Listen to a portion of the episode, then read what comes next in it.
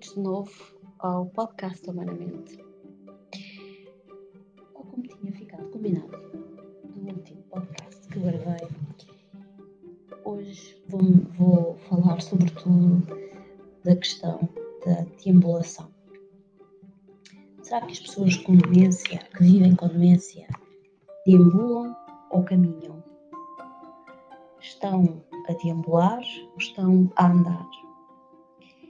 Esta questão é de tal maneira importante que há uns anos atrás foi inclusive lançado um livro que é Dementia uh, Walking Not Wandering. Portanto, na demência as pessoas andam e não deambulam. E porquê esta importância das palavras, de escolher a palavra quando nos, nos eh, referimos à mobilidade das pessoas com demência? Porque assim que eu digo deambular, eu acabei de retirar o sentido à vida da pessoa com demência. E imagina alguém que, por e simplesmente, anda de um lado para o outro, sem ter um propósito, sem ter uma vontade, sem ter um fim. Isso é algo que as pessoas que vivem com demência, tal como qualquer um de nós, eh, fazem, ou procuram, ou buscam. É exatamente o sentido. É a tentativa de encontrar um sentido no meio de uma situação tão complicada como é o estar a perder as suas memórias, as suas capacidades, a sua autonomia, dia após dia. E o ser humano, qualquer ser humano, o que tenta fazer na sua vida diariamente é encontrar um sentido, encontrar um propósito e viver esse propósito. Agir esse propósito. Assim, quando eu resumo a mobilidade de alguém uh, que vive com demência a um caminhar para lado nenhum, estou a retirar todo o sentido à vida da pessoa que vive com demência. Porquê que é importante também chamar-lhe andar?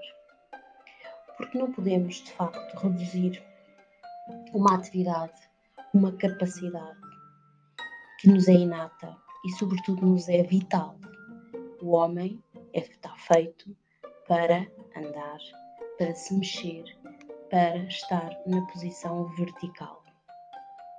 E se nós pararmos um bocadinho para pensar, se chamarmos que, se dissermos que a pessoa está a deambular, a primeira coisa que nós vamos fazer quando alguém começa a andar de um lado para o outro é fazer o quê?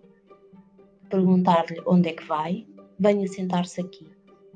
E as pessoas passam o dia inteiro com alguém de roda delas a mandá-las sentar-se sempre que eu mando alguém sentar-se e não a deixo viver o seu propósito, o seu sentido, também estou de alguma forma a acelerar o processo de perda.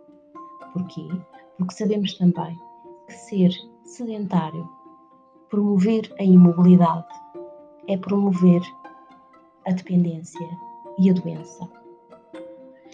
Por outro lado, também nos habituamos a, a, a a ligar a questão da deambulação, entre aspas, às quedas.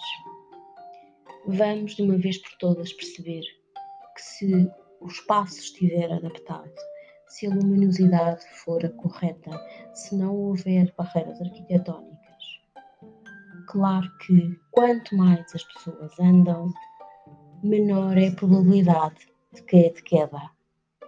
Uma pessoa que passa o dia inteiro sentada numa poltrona terá uma muito maior probabilidade de cair assim que se levanta, terá muito maior probabilidade de ter dor, terá muito maior probabilidade de ter incontinência e outros problemas de saúde. Porquê? Porque de facto andar, a marcha, é de facto algo que nos permite manter uma série de sistemas bem e, portanto, quanto mais nós caminhamos, melhor estaremos.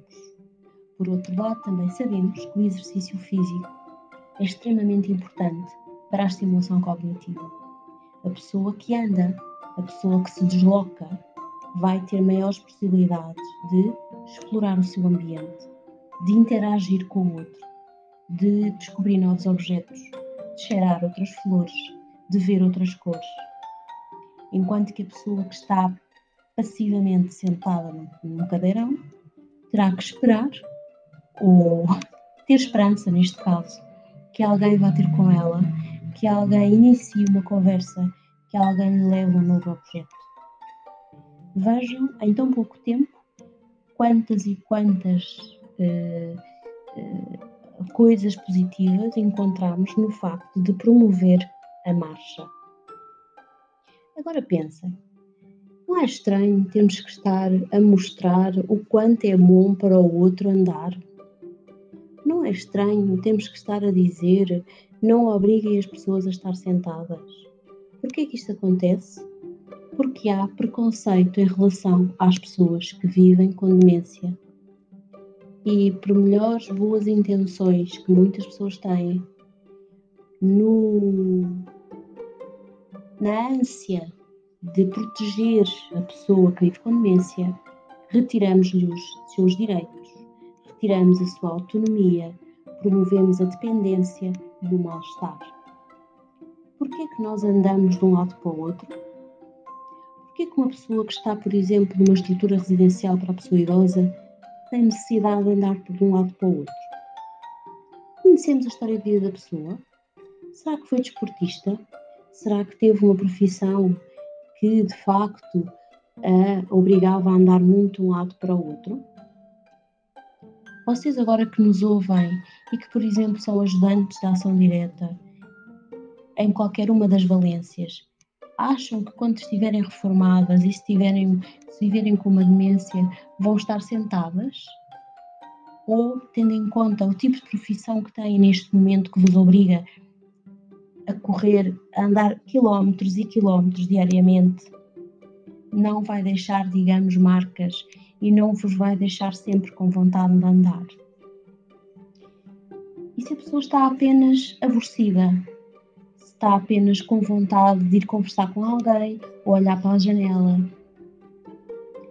Portanto, a próxima vez que virem alguém a tentar levantar-se e uh, querer percorrer algum espaço, em vez de impedir e de lhe dizer onde é que vai, ofereça-lhe a sua companhia, esteja, seja e acompanha nessa, nessa caminhada.